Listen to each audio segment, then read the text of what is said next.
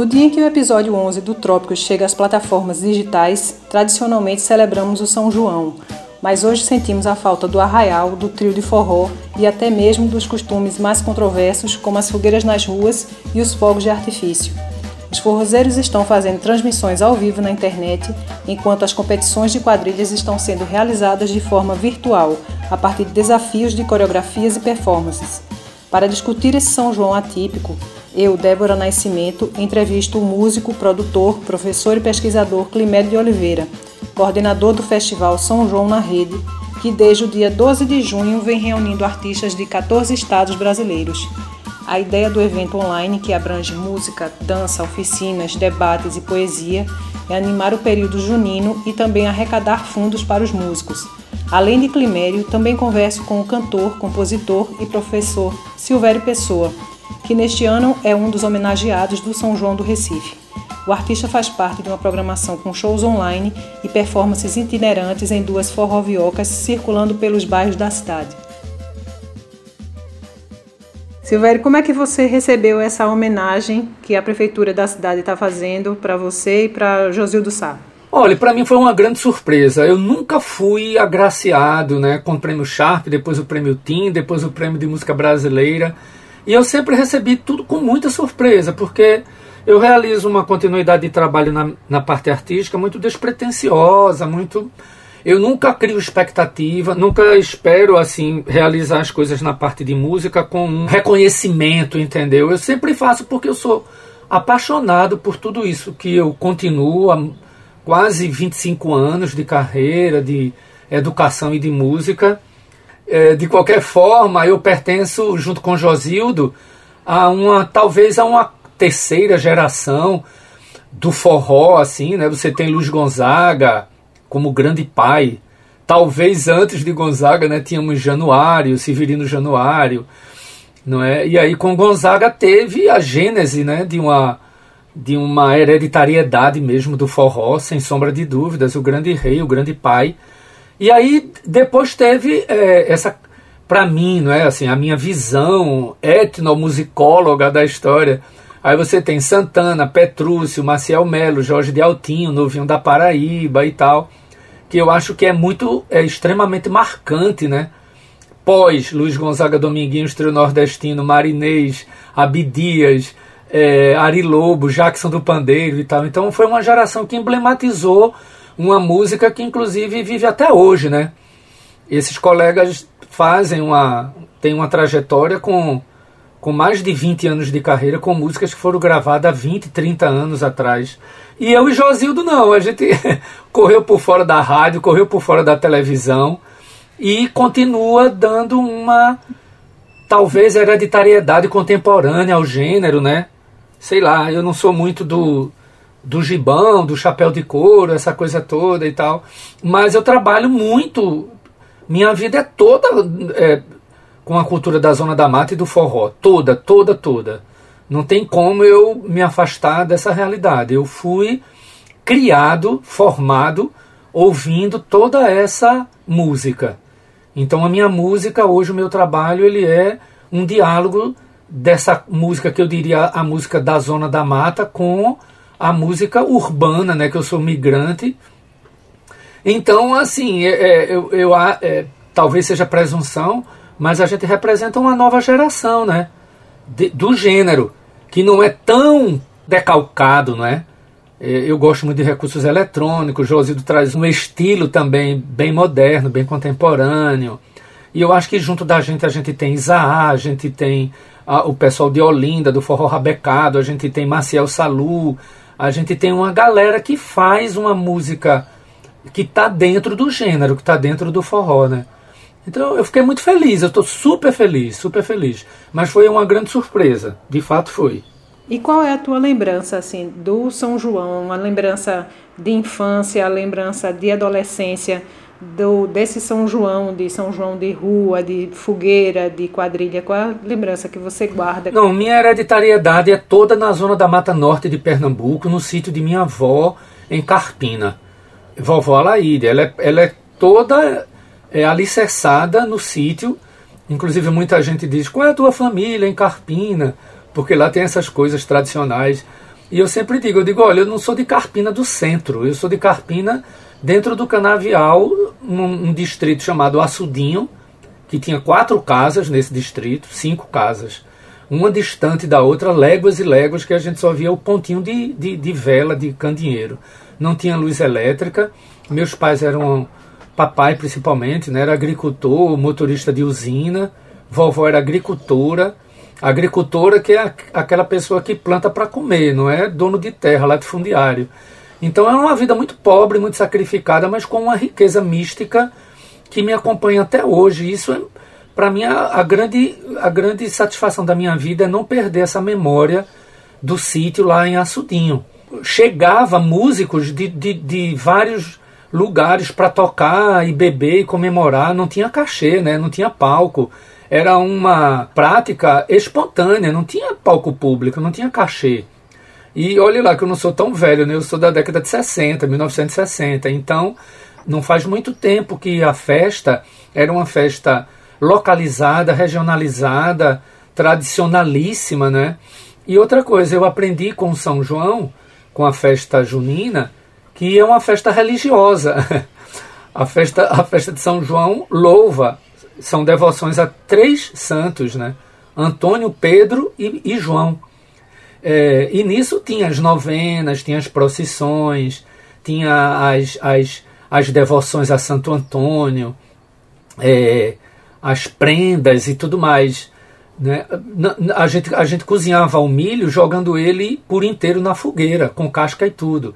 E, e ele ficava cozido. Eu me lembro muito de tudo isso. Então, o que era o São João? Era o casamento matuto, era Inaldo fazendo um grande arraial. A gente fazia uma vaquinha, contratava um trio pé de serra para fazer a quadrilha mamãe costurando e fazendo as roupas de chita, de xadrez, milho, pamonha, milho assado, tudo, tudo feito em casa. Ainda não tinha canjiquinha São Brás, essa coisa toda, era tudo feito mesmo em casa.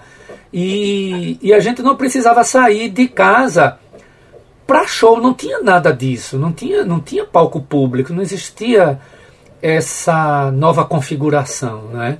E aí, quando terminava a nossa quadrilha, a gente ia para Areias e tinha outra quadrilha, como tinha outra quadrilha lá na rua, lá de baixo, como tinha outra quadrilha lá na floresta, como tinha outra quadrilha lá na Vila dos Industriários, como tinha outra quadrilha no Caçote. Imagina isso, isso é uma cosmovisão linda da festa. Então eu, eu, eu sou resultado de tudo isso. Isso. Aí é que tá. Isso eu sinto falta. Isso realmente hoje com 58 anos, eu sinto falta. É uma coisa que me bate uma nostalgia muito grande, porque, enfim, é, é, é, bem diferente, não é? É tudo muito diferente. E nisso eu sinto falta. Eu acho que a essência, né? Como, como a, a coisa mesmo essencial, a autenticidade, essa coisa toda, começou a se diluir já faz algum tempo, né? A gente tem neste ano essa pandemia que ela vai tocar exatamente nesse ponto, nessa essência do São João, né, que é uma festa de rua, uma festa de que tem fogueira, que tem quadrilha, que tem que tem gente na rua soltando fogos. Então assim já tem essa campanha para não se acender fogueira, para não se soltar fogos, até por conta das pessoas que têm que estão com problemas respiratórios, né, por conta da, da doença. Então assim vai ser um São João bem diferente, né? E como é que você vê isso? Ó, oh, Débora, parece contraditório, mas eu achei assim tão oportuno, tão contextualizado essa minha homenagem nesse formato. É, alguns colegas comentaram: Poxa, logo agora, na pandemia, ninguém pode ir para o sítio da Trindade ver o show lá. Todo ano eu estou no sítio da Trindade, já virou uma tradição.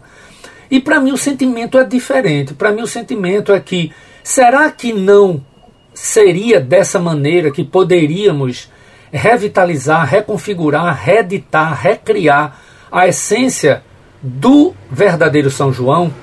Será que não seria dessa forma? Não é?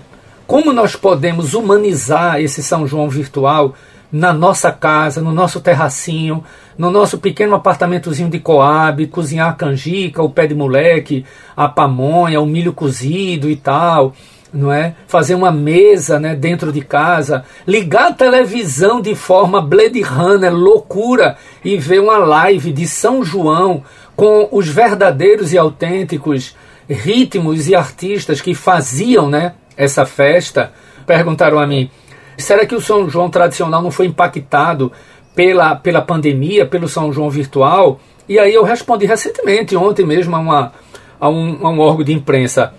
A essência e a autenticidade do verdadeiro São João já vinha sendo diluído e desconfigurado há mais de 10 anos. Não foi por causa da pandemia que, que, que foi ou vai se acentuar uma, não é, uma desconstrução do São João. É, é só você fazer uma pesquisa e colocar palco do interior de Pernambuco, São João 2019, que você vai ver onde está o São João, não é?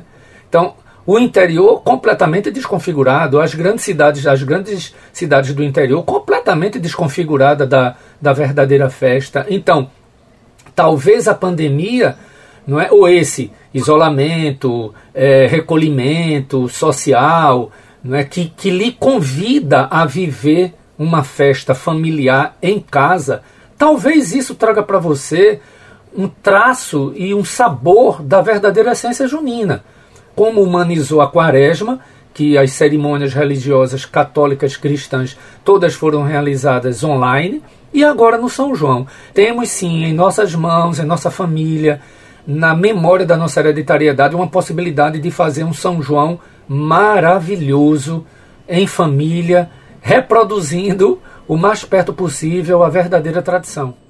E você, Climério, também tem essa mesma visão que Silvério? O problema do São João massivo que é o São João de Caruaru, é o São João de Campina Grande, é o São João de mais de 100 cidades da Bahia e, e de muitas cidades de Pernambuco também. Esse São João que se tornou massivo, dos grandes shows, tal, ele, ele também começou a, a ter uma mudança de sentido. O sentido do São João ele não é massivo originalmente, ele é comunitário, né? Então, as pessoas se reuniam nos palhoções, elas levavam os pratos. Um levava canjica, o outro levava pamonha. Pamonha não era todo mundo que levava, que é muito difícil de fazer, mas tinha um ousado que ia lá e eu, eu vou fazer a pamonha. O outro levava o quentão, o outro levava a bebida. Então fazia aquela comunhão de pessoas. Isso existe até hoje, tá? Só que está apagado pela mídia, a, a, grande mídia que vive do, do show business, né? do, do, do do, do negócio da música, é essa mídia ela, ela coloca é, em evidência a marca desse consumo, né? É, não é à toa que algumas músicas elas estão mais ligadas a essa massificação muito grande de pessoas.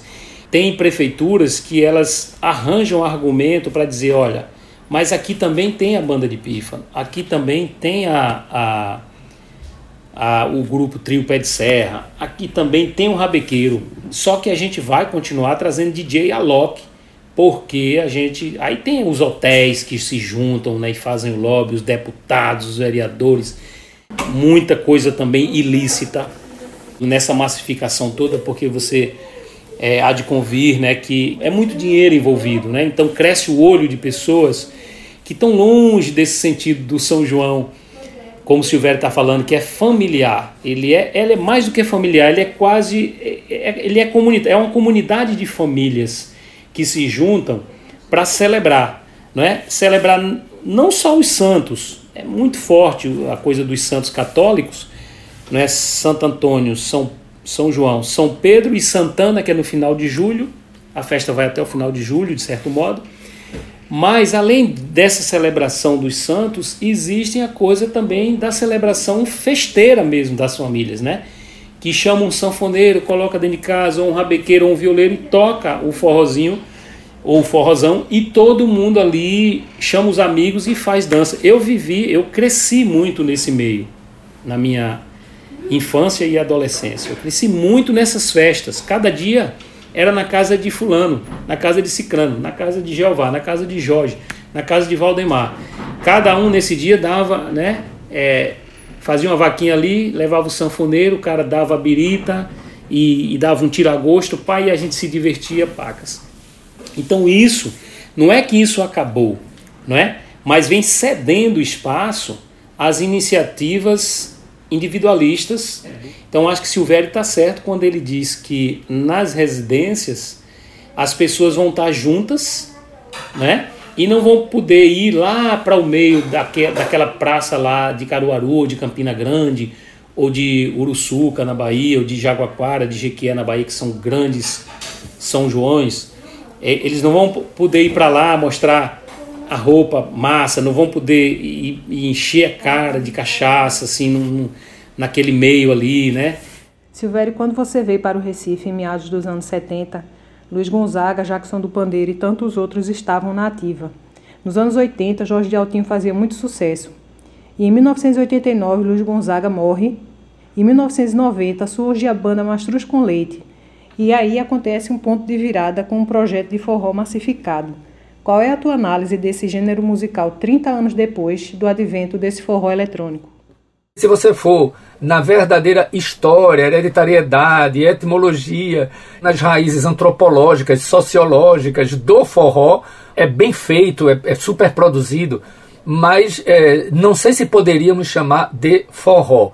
Porém, eu vi recentemente numa rádio, foi um, algum artista que disse que até é, a década de 1980, havia uma queda muito grande de jovens é, tocando acordeon, não é? 80, primeira metade da década de 1990, né? principalmente é, com a urbanidade, com a acentuação das gravadoras e da programação das rádios, né? oficializou-se realmente o jabá, você pagar para tocar nas rádios e tal. Então é, é, é, era, era uma, uma, uma demanda por esses grandes músicos e não se encontrava. Com o advento desse estilo, né, pode-se dizer, desse gênero, das bandas estilizadas e tal, muitos jovens migraram para escolas de acordeon e começaram a tocar não é, acordeon para poder é, é, é, é, aderir aos palcos e aos shows dessas bandas. Inclusive, as bandas começaram a utilizar dois acordeonistas no palco. É uma fase que ainda continua. Junto com esses estilos surgiram as produtoras, não é? Junto com as produtoras surgiram as parcerias e associações com secretarias de cultura do interior do estado. Junto com produtores, secretarias do interior do estado, começou também as parcerias com as rádios então, esse gênero foi amplamente difundido, entende? É, Dominguinhos dizia assim: Ô oh, rapaz, de, deixa o pessoal trabalhar, rapaz, deixa os meninos trabalhar. Então, Dominguinhos sempre dizia: deixa o pessoal trabalhar, porque o verdadeiro, autêntico forró sempre vai ter esse espaço de notoriedade, de herança, de, de DNA, enfim, de continuidade, não é? Então, eu, eu acho dessa forma, assim eu, eu confesso a você que não me incomoda, nunca me incomodou, porém, quando me perguntam este ano se o São João foi impactado pela pandemia, eu digo assim, ó, volta 10 anos atrás e veja a programação do interior de Pernambuco ou de outros estados que você vai ver que a desconfiguração da festa junina já vem de muito tempo, né? Com esse fenômeno todo de monetização das produtoras, dessas parcerias com secretarias de cultura do interior e tudo mais. Primeiro, qual é a tua opinião sobre essa questão? Bandas como a Mastruz com Leite e todas as que vieram na esteira passaram a tratar a música com maior vinculação ao consumo, porque cada vez mais essas vertentes pop da música mundial, nas quais é, a Mastruz com Leite se espelhou, não foi uma coisa inventada só por ele, né? Ele é, na minha tese, eu menciono uma matéria de revista em que tem uma entrevista de Emanuel Gugel, já respondendo à reação dos artistas do Ceará em uma, naquele momento lá inicial dos anos 90, né? Tipo assim, foi em 93, 94 que rolou essa entrevista. E eu, assim, vasculhando o jornal, eu peguei uma matéria Madonna vem ao Brasil na mesma no mesmo jornal da entrevista. Foi uma coisa incrível que eu disse exatamente o que acontece. É Madonna, Michael Jackson, Britney Spears e tantos outros que começaram a fazer espetáculos grandiosos, com clipes grandiosos, com muita gente, palcos com muito mais luz, né? E isso é, criou um fluxo no mundo todo, né? De modificação da música. Todo mundo começou a ver naquilo ali o pós-moderno ou o ultramoderno. E o próprio Gugel dizia, né, quando ele começou a fazer a Mastruz com Leite, que começou a fazer sucesso, começou a vender muito, ele dizia uma coisa que era o seguinte: eu estou fazendo aqui é o new forró. É o forró que não quer saber da seca, da miséria, do sertão, é, não quer saber de choradeira e, e, nem de nada de atraso. Esse aqui é o forró da modernidade, é o forró da prosperidade. Ele diz isso em algumas entrevistas. Ele estava falando é, exatamente a linguagem, tanto a linguagem narrativa das roupas, a narrativa das músicas, a narrativa das batidas, do beat. Você pega Mastruz com Leite, você tem um, um poporri né, de, de músicas que praticamente é uma programação eletrônica. E aí vem também as modificações que foram feitas no jeito de cantar, no jeito de vestir. Lógico que, que eu não vejo tudo isso como um, um imenso mar de negatividade.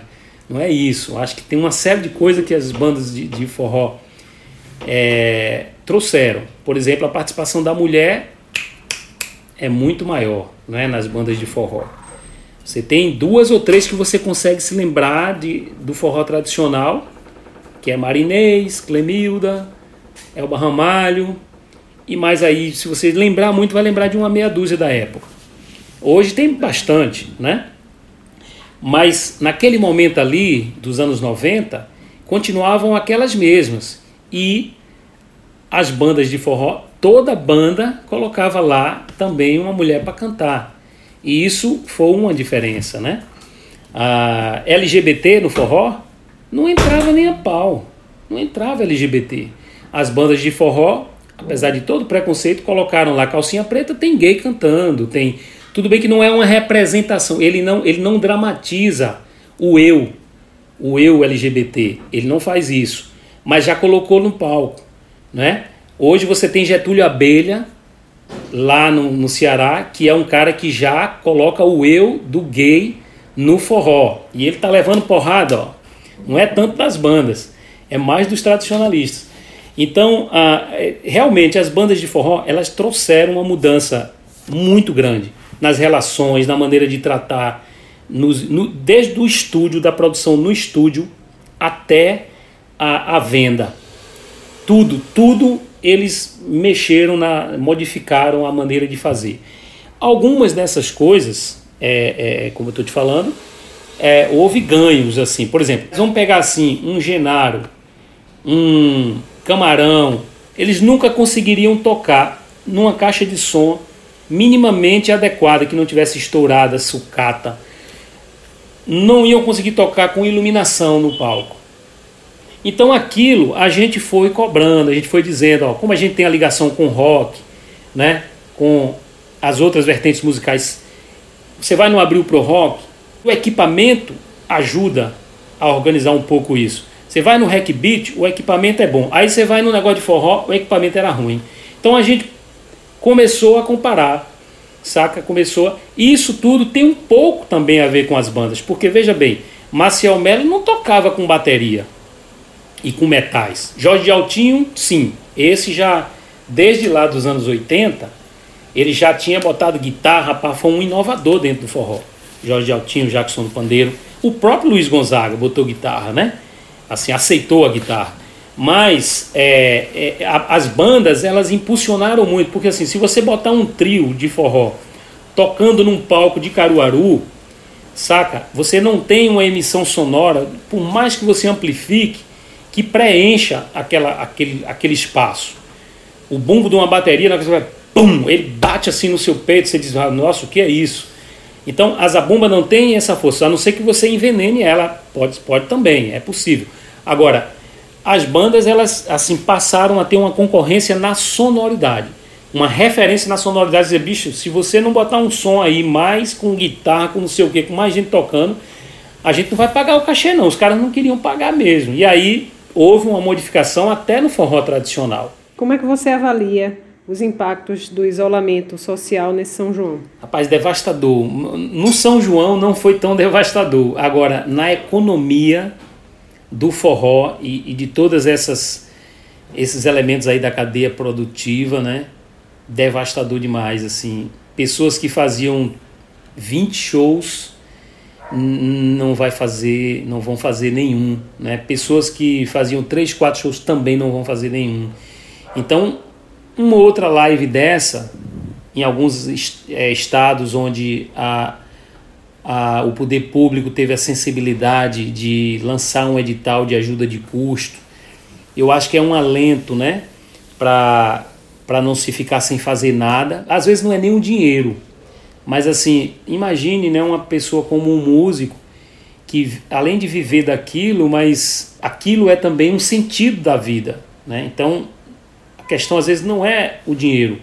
Eu, se não fosse esse São João na rede, sinceramente, assim, era muito mais tenso a, a minha vida. A minha vida ficou muito tensa com São João na rede, né? Muito mesmo. Muitas noites perdidas, nossa, como foi conflituoso e está sendo ainda. Mas aí é uma coisa que você deu sentido, né? Você vê um sentido, né? Então a gente fez uma rede de, de artistas imenso, que eu não tinha essa rede.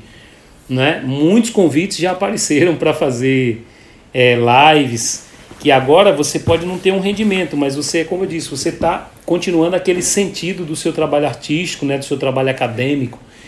Então, é, foi devastador, viu? Assim, foi um negócio, muita gente entrou em deprê, né? Muita gente ficou melancólica, muita gente, teve gente até que surtou. Está sendo, né, muito complicado. A maioria dos músicos, aliás, não tem uma renda fixa, não tem um emprego, né? Elas é, estão enfrentando problemas muito sérios, muito sérios mesmo, sabe? Tendo que trabalhar em outras coisas, em fazer outros trabalhos, deixando até a música, porque não dá para fazer enquanto busca uma sobrevivência. E foi pensando nessas pessoas que a gente mobilizou esses estados para ver se atenuava, né? O problema eu acho que em, em Algum impacto positivo teve o São João na rede, porque em alguns estados, como eu te falei, houve um edital, houve uma, uma ajuda de custo para esses artistas. Né? Agora, eu me preocupo mais ainda do que com os artistas, aqueles que levam o nome de artista, né? mas com aqueles artistas que, que, que, que levam o nome de músico. Tá entendendo? Que aí existe uma divisão de classe né, dentro do, do meio artístico, em que aquele que leva o nome de artista ele tem condição de fazer uma reserva, ele tem um nome, mas aquele que leva o nome só de músico, esse é que está na, na dificuldade maior. E chegamos ao final de mais um Trópicos, podcast da Continente realizado em parceria com a Doravante Podcasts. Este programa contou com produção e pauta de Guilherme Gates e edição de áudio de Rafael Borges. A revista Continente é uma publicação mensal da CEP Editora.